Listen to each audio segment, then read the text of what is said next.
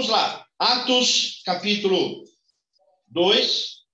Atos, capítulo 2, o verso 42. E o tema para nós hoje é redescobrindo os primórdios da perseverança. Vivendo os primórdios da perseverança.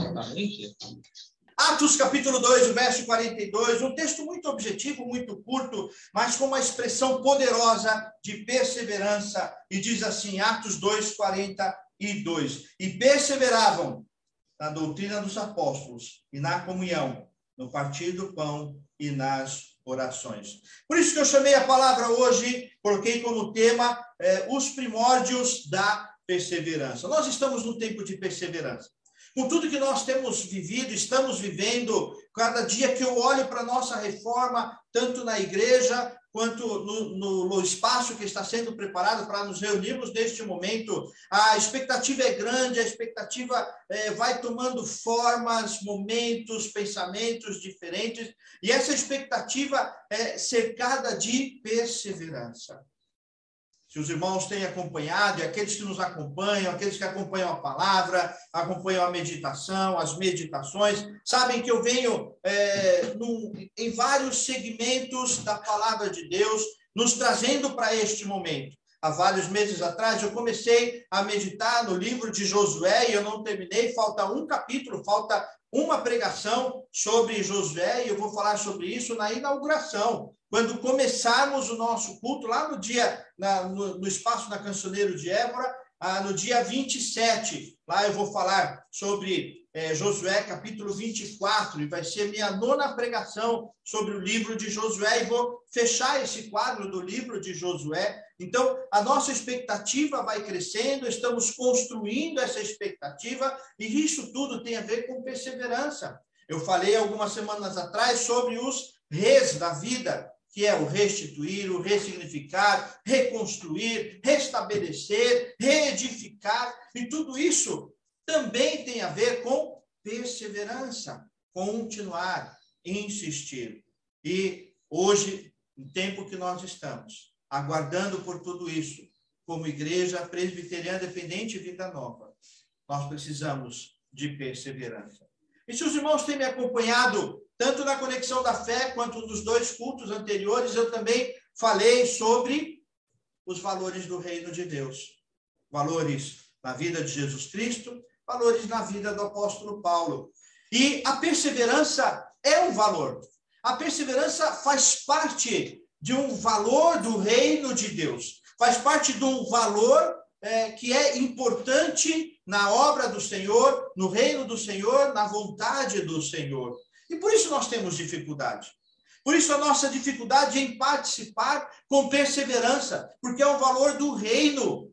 E nós somos destruidores. Nossa tendência é destruir e não perseverar. A tendência do homem, do ser humano, a minha tendência é não perseverar.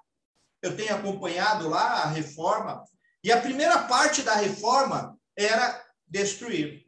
A primeira parte da adaptação do templo que nós vamos ter é, foi quebrar algumas paredes, abrir algumas paredes, tirar algumas coisas que estavam lá, e essa parte foi fácil.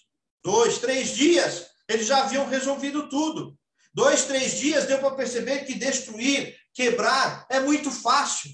Isso faz parte da humanidade, né? Nós temos uma facilidade incrível de destruir as coisas, mas para construir, para reconstruir, para restabelecer, isso dá trabalho, isso leva tempo, isso é, é, necessita de atitudes, necessitam, de atitudes diárias, atitudes constantes, atitudes de perseverança. Por isso estou trazendo para nós esta chamada, esse, essa necessidade de restaurar a, espera, a perseverança na nossa vida, a perseverança na nossa igreja. E cada um de nós, de cada ministério, para todos os ministérios, para todas eh, as áreas da igreja, nós precisamos perseverar em todas as coisas. Perseverar naquilo que é a vontade do Senhor, naquilo que nós acreditamos na palavra de Deus E para falar de perseverança, para falar desse valor do reino de Deus que é perseverança, eu busquei o primórdio da perseverança cristã, o começo da perseverança cristã. E Atos 2 é o nascedouro da igreja. Atos 2 é o berço da igreja cristã, onde o Espírito Santo foi derramado lá em Atos, em Pentecostes, e desde então a igreja tem sido estabelecida pelo mover do Senhor. E nesse contexto de Atos 2, nós encontramos esta orientação tão clara e perseveravam.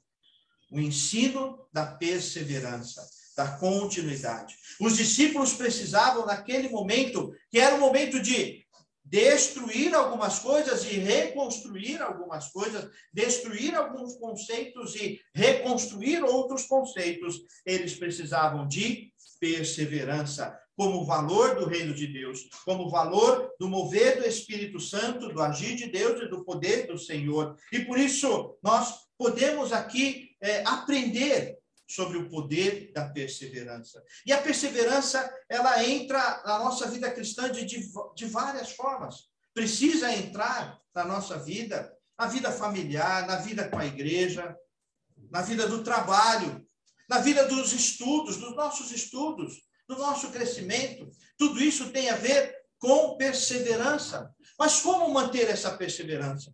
Como viver uma perseverança que seja cristã, que seja saudável, que seja duradoura, que permaneça? E esse verso nos traz algumas dicas.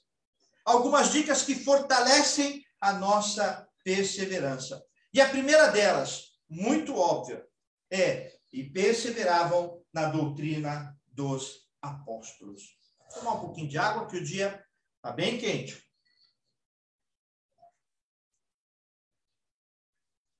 Uma das coisas que tem destruído a igreja, uma das coisas que tem atrapalhado a vida da igreja, é a falta de perseverança na doutrina. Doutrina, eu estou falando de palavra de Deus, de Bíblia, de conhecer a Bíblia, de estudar a Bíblia. E a Bíblia precisa ser estudada de forma é, perseverante. Não pode ser, não podem ser coisas pontuais, não podem ser coisas coloquiais circunstanciais e momentâneas. Não pode ser quando eu preciso, quando eu quero, quando eu, eu acho que eu necessito.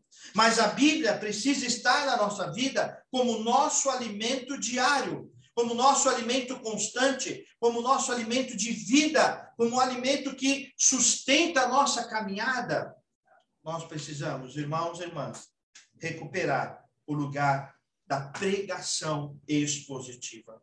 Nenhum de nós. Não vai dar certo, Lília. Põe para lá. A Lília está tentando colocar o ventilador aqui para mim, mas está dando certo, porque vai voar tudo aqui. Nós precisamos, irmãos e irmãs, viver uma pregação seja expositiva. Nós temos muitas pregações por aí afora. E com essa questão do online, as pessoas vão atrás de pregação aqui, pregação ali, e ficam vivendo de experiências. Eu estava ouvindo uma palavra essa semana do pastor eh, Augusto Nicodemo, e ele estava falando sobre isso, sobre pregação expositiva, sobre eh, pregação de maneira geral e sobre o estudo da palavra. E ele falou uma coisa que é interessante. E acontece mesmo no nosso ministério. O ministério pastoral, todos os pastores devem ter passado por isso. Pessoas que vêm perguntar: Ah, pastor, eu tive um sonho. Pastor, eu ouvi uma palavra. Pastor, me deram uma palavra aqui e ali. Será que isso é de Deus? E aí a resposta do pastor Nicodemos é o seguinte: Pois é, esta dúvida é justamente porque você não está estudando a palavra de Deus.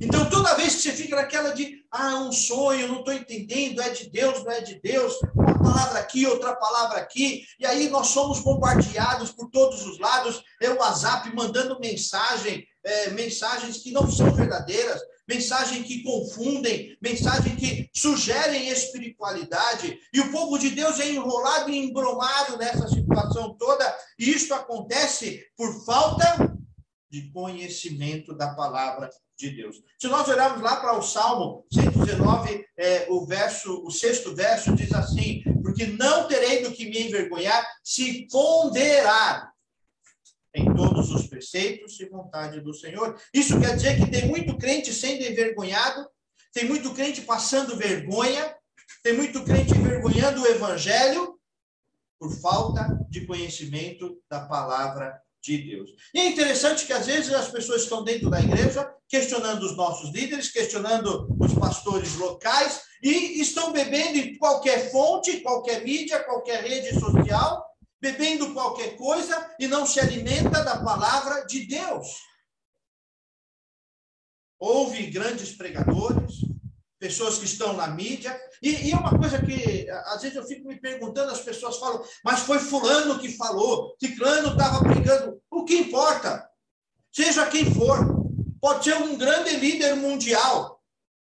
A minha referência, a autoridade na minha vida, precisa ser a palavra de Deus, as sagradas escrituras, o mover de Deus, e ele fala pela palavra ele fala pelas Escrituras. E por isso nosso tempo é de perseverança. Estudar a palavra de Deus é uma questão de perseverança. Meus irmãos, eu completei 51 anos de vida, semana passada. São 51 anos estudando a palavra de Deus.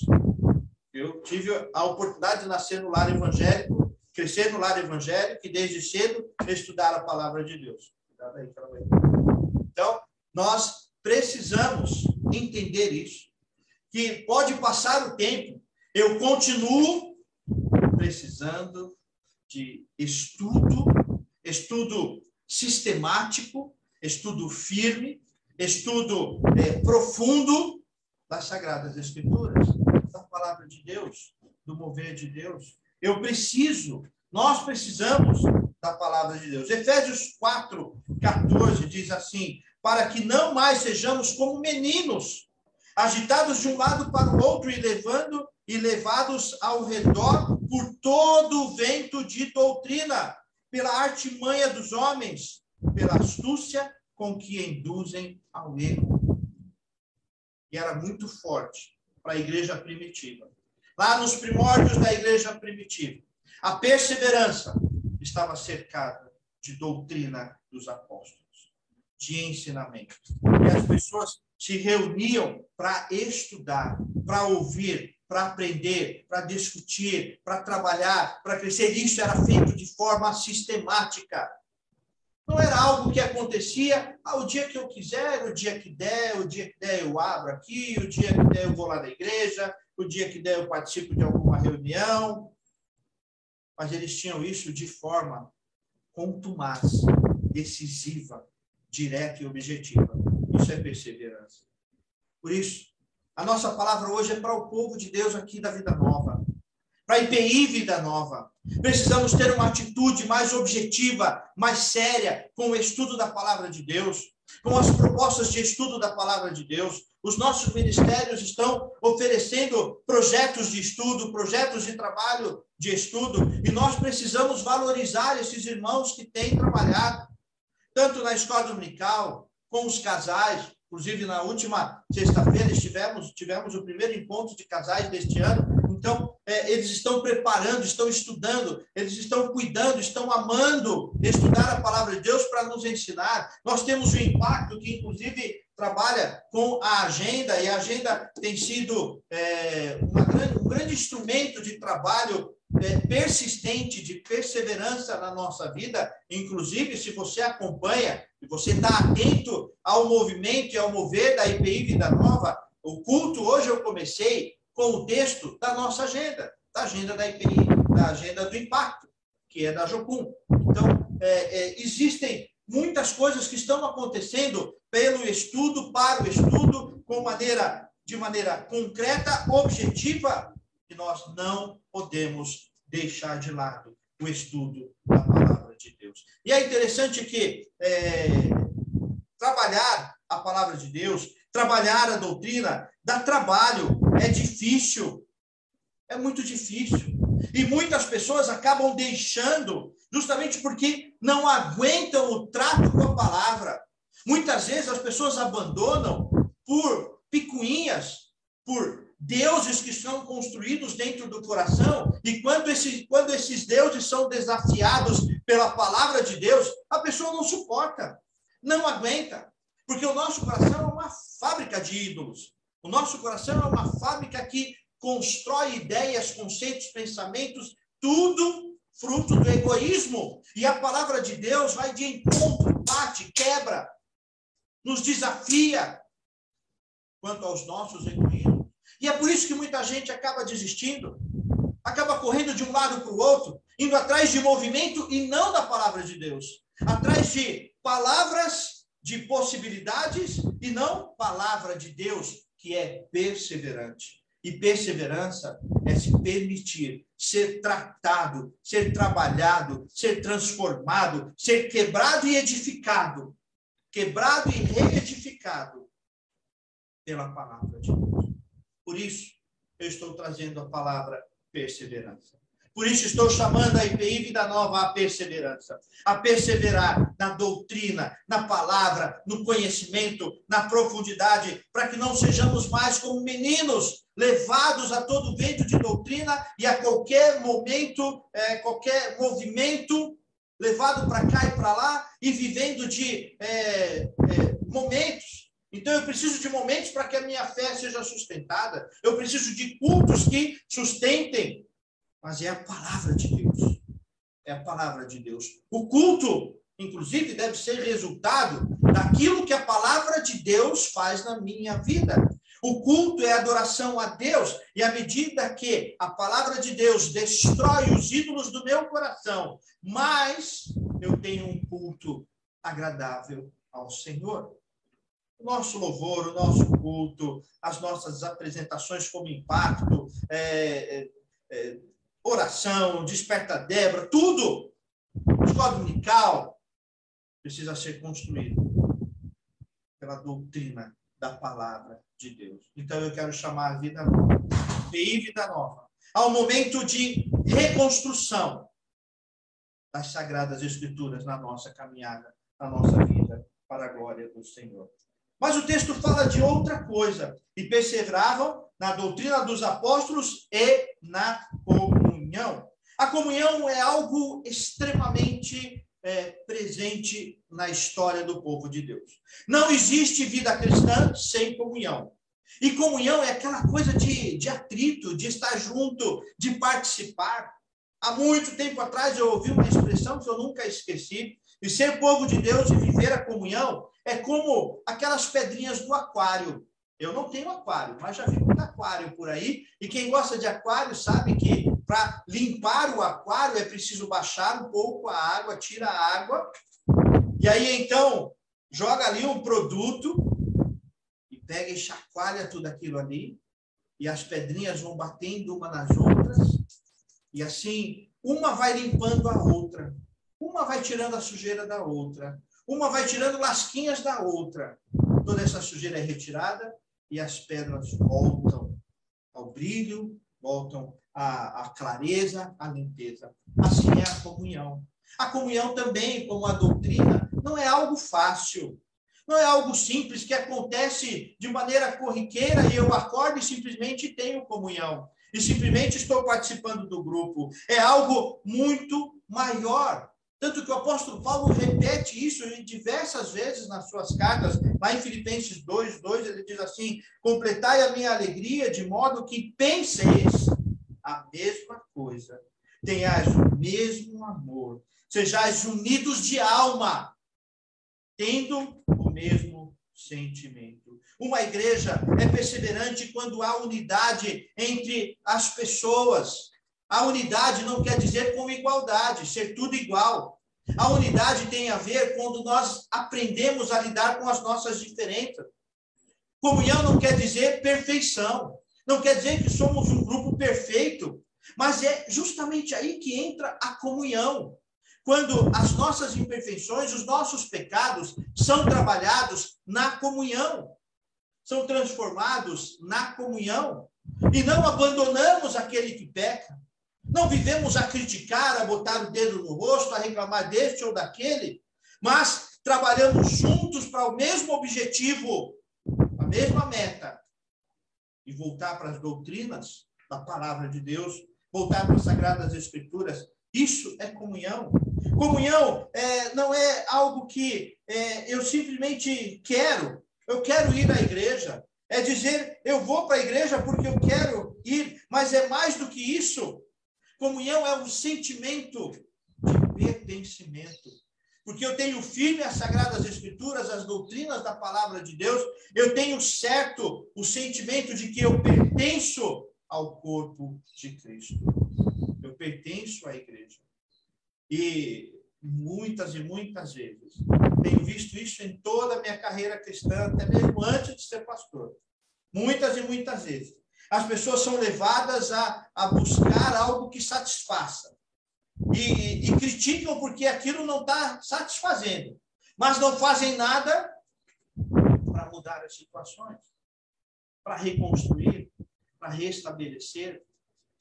E, geralmente, as maiores críticas e as críticas mais destrutivas são as críticas das pessoas que não estão envolvidas, não querem se envolver, querem sim criar um espaço para si mesmas, mas não se permitem ser trabalhadas, serem trabalhadas pelas sagradas escrituras, pelas doutrinas, pelo poder de Deus, pela palavra de Deus. Então é tempo, meus irmãos, de viver com esse apoio mútuo, com essa comunhão, com esse mover, com essa perseverança que vem do céu e nos coloca no estado de comunhão. E comunhão nos coloca no estado de perseverança. São coisas que caminham junto. Quando perseveramos na doutrina dos apóstolos, nas sagradas escrituras, no conhecimento, isso gera em nós comunhão. Ou seja, se não existe comunhão, se você não consegue comungar, participar, estar junto do povo de Deus, não online. Online é um mover. Online é uma ferramenta, é um instrumento de trabalho. Se você não consegue, alguma coisa está errada no conhecimento da palavra de Deus. Essa história de que, ah, eu vou num lugar onde eu entro e saio, ninguém me vê. Isso é mentira de Satanás. O povo de Deus vive junto, vive comunhão. Essa história de que nós descobrimos que online é suficiente, isso é mentira. Online é apenas um instrumento. O povo de Deus precisa se reunir, estar junto, participar, comungar, trocar ideias, trocar conceitos, trocar experiências, cuidar um do outro, trabalhar o pecado um do outro, tirar, ajudar a crescer, ajudar a transformar. Isso é comunhão. Isso é verdadeira comunhão. Comunhão não é simplesmente dizer, eu vou para a igreja, eu vou para esta ou para aquela igreja. Não comunhão é pertencimento, é participar, é estar junto. E isso se faz com perseverança. Por isso eu trago para nós a palavra perseverança. Por isso eu trago para nós a importância de viver e de resgatar a perseverança. Mas Atos 2,42 continua. E ele diz: e perseveravam na doutrina dos apóstolos, na comunhão e no partir do pão. Interessante, por que será que ele fala de comunhão e partir do pão? Porque quando nós falamos do partir do pão, geralmente nós lembramos da expressão de comunhão. Mas o partir do pão é muito mais do que comunhão. O símbolo do pão e do cálice, que daqui a pouco nós vamos juntos participar aqui, é um símbolo muito maior. É um símbolo eterno, poderoso, é um símbolo que nos remete a uma expressão espiritual tremenda e grandiosa. Participar do pão, participar do cálice, é participar da morte e da ressurreição de Jesus Cristo. É participar, é entender que não sou eu mais quem vivo, como o apóstolo Paulo diz em Gálatas 2:20. Não sou mais eu quem vivo, mas Cristo vive em mim. E a vida que agora vivo, vivo pela fé no Filho de Deus. Isso é participar da ceia. Por isso eles participavam da ceia em todos os momentos. Já falei isso para os irmãos, mas eu, eu gosto tanto da Santa Ceia que, por mim, nós faríamos em todo domingo. Todo domingo vamos fazer Santa Ceia. Todo, todo momento de ajuntamento do povo de Deus, vamos fazer Santa Ceia porque é uma expressão de quem eu sou, da onde eu vim. do que está presente na Santa Ceia. Eu separei um texto para nós aqui que fala sobre a Santa Ceia e algumas coisas que estão presentes neste símbolo da Santa Ceia. Quero pedir que você abra sua Bíblia aí em 1 Coríntios capítulo 11 e acompanhe comigo aqui verso a verso do que acontece, do que o apóstolo Paulo fala sobre a Santa Ceia. Eu vou citar o verso e falar algumas coisas. É, 1 Coríntios 11, a partir do verso 23, diz assim, 1 Coríntios 11, 23, diz assim, porque eu recebi do Senhor o que também vos ensinei, que o Senhor Jesus, na noite em que foi traído, tomou o pão. Quando Jesus tomou o pão, estou aqui também com o pão, quando Jesus tomou o pão, quando Jesus partiu o pão, Jesus tinha uma consciência eterna do símbolo que ele estava trazendo, do que ele estava colocando. Jesus tinha consciência quando ele tomou o pão, que estava presente ali o meu pecado. E quando Jesus toma o pão, está bem claro aqui o, o conceito e a presença da traição. E a traição é o meu pecado, é o seu pecado. E a traição é a nossa falta de perseverança. A traição é a nossa falta de comunhão. A traição é a nossa falta de leitura da palavra de Deus, leitura sistemática, leitura firme, aprofundada da palavra de Deus, conhecimento da palavra de Deus. É assim que nós traímos a, o conceito de Santa Ceia. E quando eu participo da Santa Ceia, eu estou reafirmando, Senhor, eu preciso disso. Eu preciso da comunhão, eu preciso da palavra, eu preciso das escrituras. Isso é importante, meus irmãos e irmãs,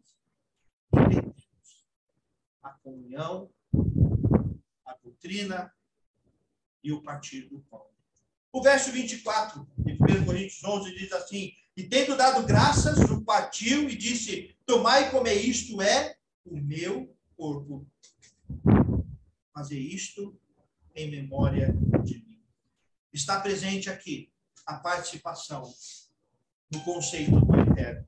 Já parou para pensar nisso? Participar da Santa Ceia, participar deste banquete é um convite de Deus, é um convite do Senhor a participarmos da eternidade. O Senhor nos coloca na eternidade.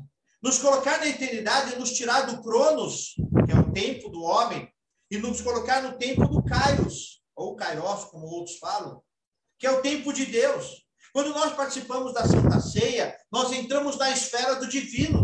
O Senhor nos convida a participar da esfera do divino. Já parou para pensar nisso? A Santa Ceia, ela é para nós a presença real de Cristo. Não é apenas uma comemoração, uma lembrança, uma celebração, um mero símbolo. Não é a consubstanciação, onde os elementos se transformam em partes do corpo de Cristo, mas como protestantes, reformados, presbiterianos, nós declaramos nas sã doutrinas, nas escrituras da palavra de Deus, a presença real de Cristo Jesus. E olha como isso é importante para nós. Ao participarmos da ceia, somos o Senhor nos permite viver a esfera do divino. Saímos do Cronos, entramos no Kairos. Entramos no tempo que não tem tempo, no tempo que não tem contagem, no tempo que não tem número, no tempo que é o tempo da eternidade. Saímos do Cronos e entramos no tempo que é o tempo de Deus. Olha que maravilha. Isso é grandioso demais para nós. Isso é bênção. Tem cuidado de Deus. Nós temos os nossos pecados, nossas limitações, as nossas falhas. Somos tirados desta esfera. Somos introduzidos pela graça do Senhor na esfera do divino. Por isso é importante esse tempo da celebração. Verso 25 de 1 Coríntios 11. Semelhantemente, depois de cear, tomou o cálice, dizendo: Este é o cálice, este cálice é o novo testamento no meu sangue. Fazer isto todas as vezes que beberdes em memória de mim. Está presente aqui todo o conceito de nova criatura. Quando o Senhor Jesus tomou o cálice, quando o Senhor Jesus ergueu o cálice, quando o Senhor Jesus olhou para esta porção de suco de uva, de vinho, Jesus também tinha consciência, tal qual o pão. Jesus tinha consciência de que estava presente aqui a minha condição de nova criatura, conquistada por Jesus na cruz, conquistada pelo poder do Senhor Jesus na cruz.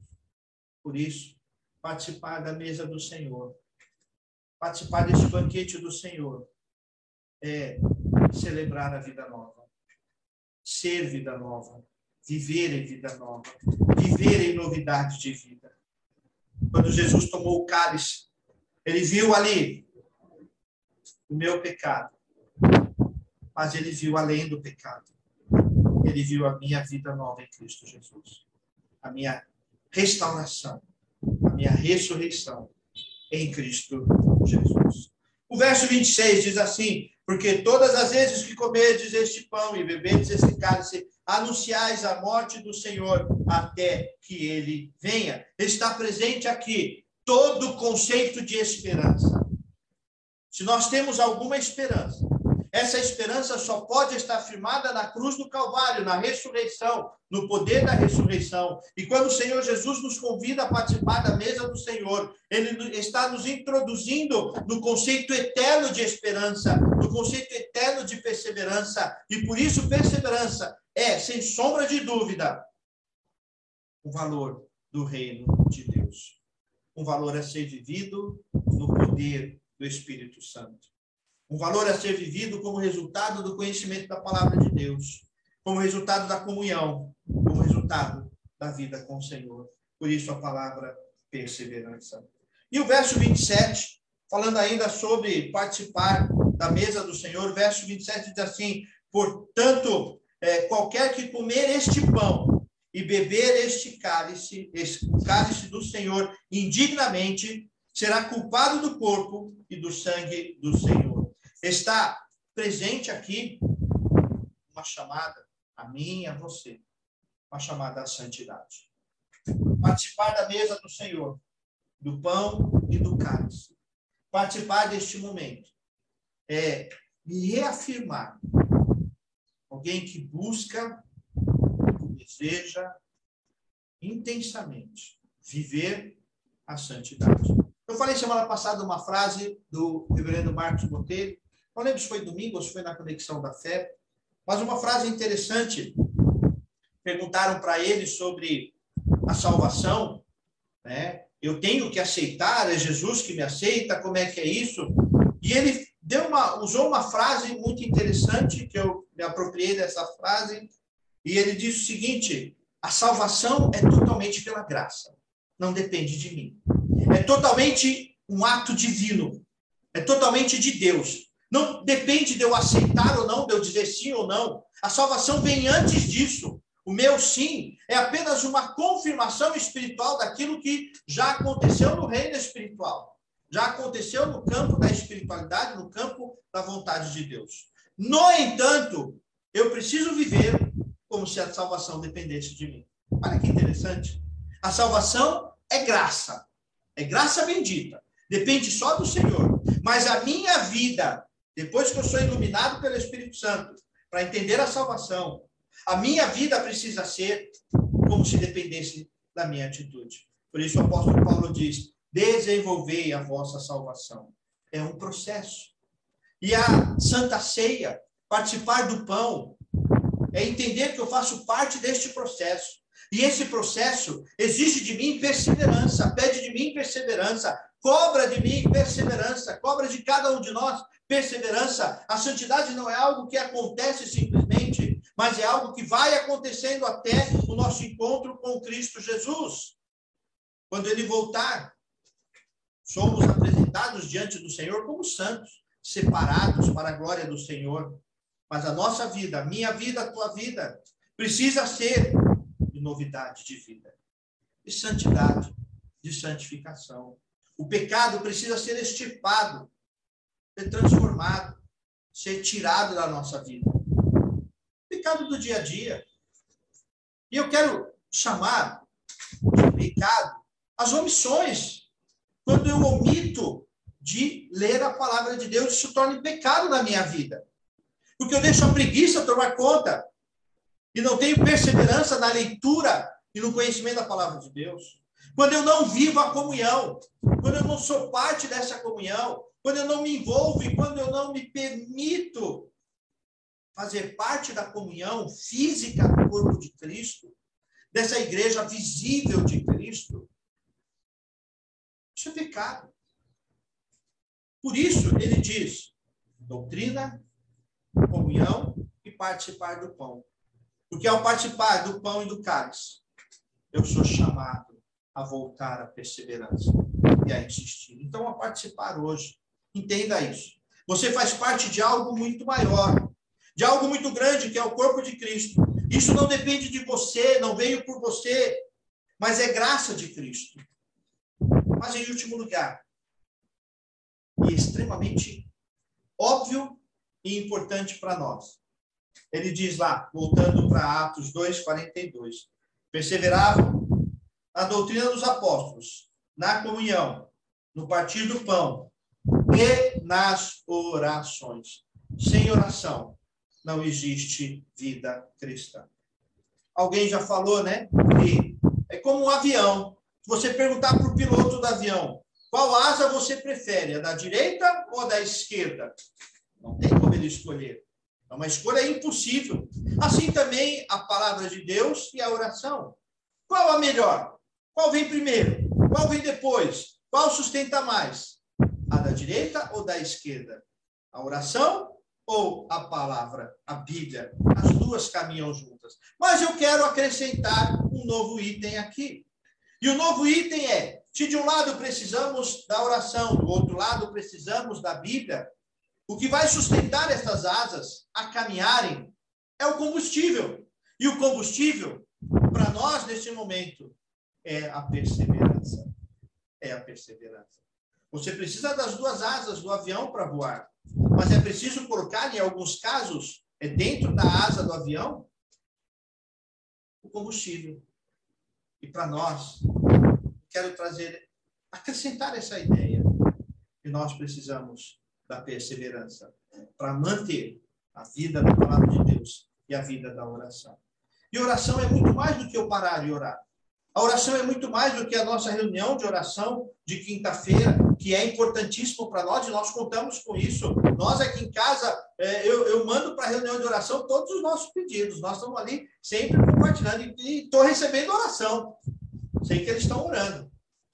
Mas a oração é a minha oração a minha vida de oração.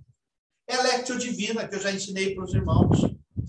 Algumas formas de lectio divina, que é orar a palavra de Deus, orar a Bíblia, orar as sagradas, as sagradas escrituras, orar a contemplação das sagradas escrituras. Oração é a minha vida contrita diante do Senhor. É a minha vida diante do Senhor. Oração é a minha é, é o meu jejum. Nós esquecemos do jejum, inclusive eu estou preparando um estudo aí sobre jejum, que teve gente me perguntando sobre isso, e eu quero falar sobre o lugar do jejum na vida cristã, e nós temos perdido isso, por isso a palavra para nós hoje é perseverança.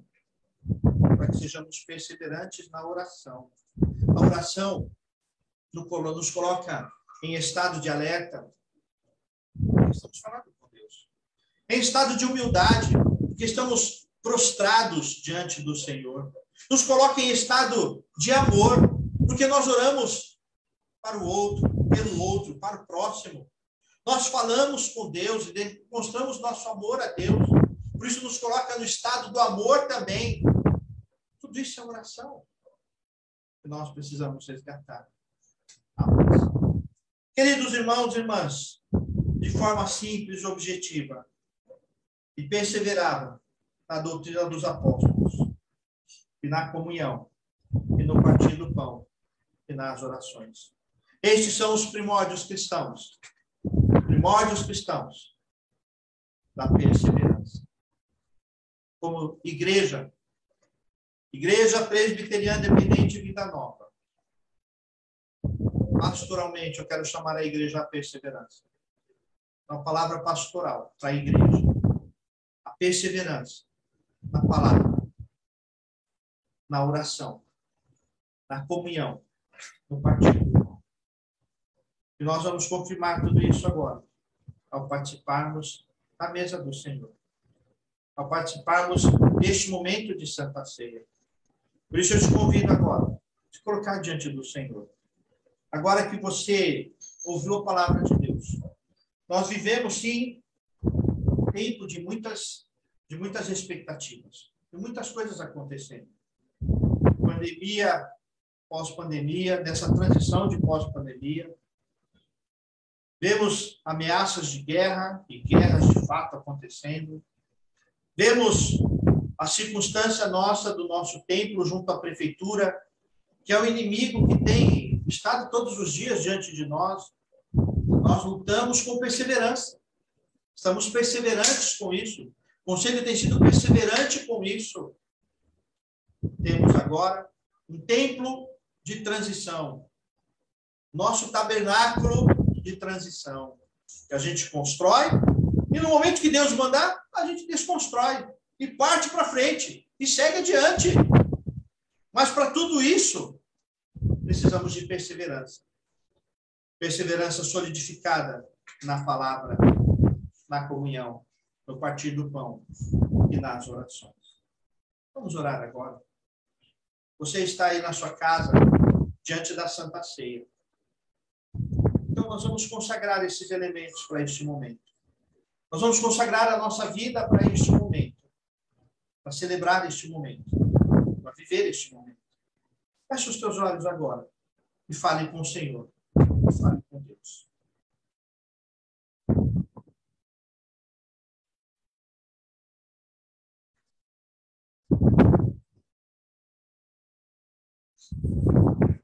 Santo Deus, Deus de graça, Deus de eterno poder, Deus de misericórdia que nos alcançou. Nós te louvamos, Pai, amor tão grande, por teu amor tão tremendo, que nos inseriu no conceito da eternidade, nos inseriu no conceito do eterno.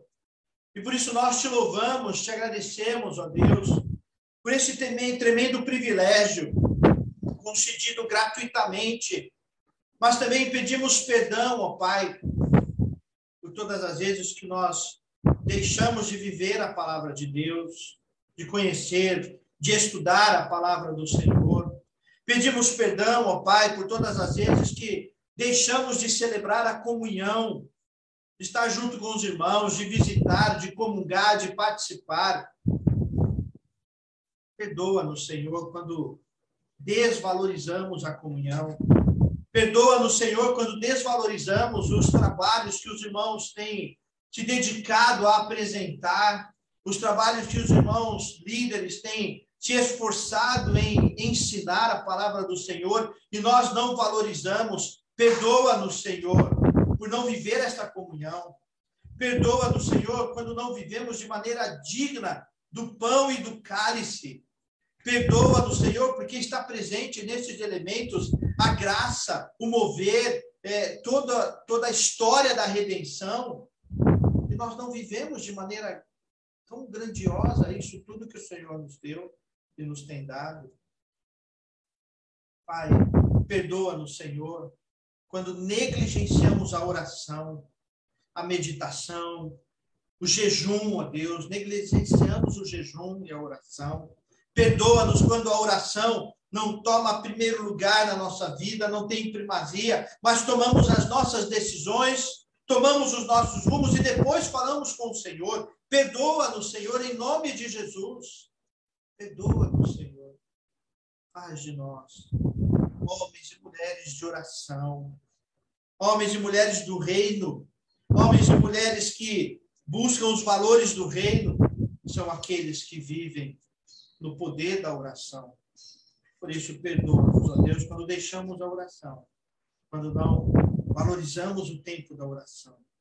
E agora, Pai, consagramos para este momento estes elementos do pão e do cálice, louvando o teu nome por esta graça bendita, por essa tão grande dádiva do Senhor, que o Senhor nos concedeu, de poder participar com uma compreensão tão grande tão espiritual e poderosa do pão e do cálice.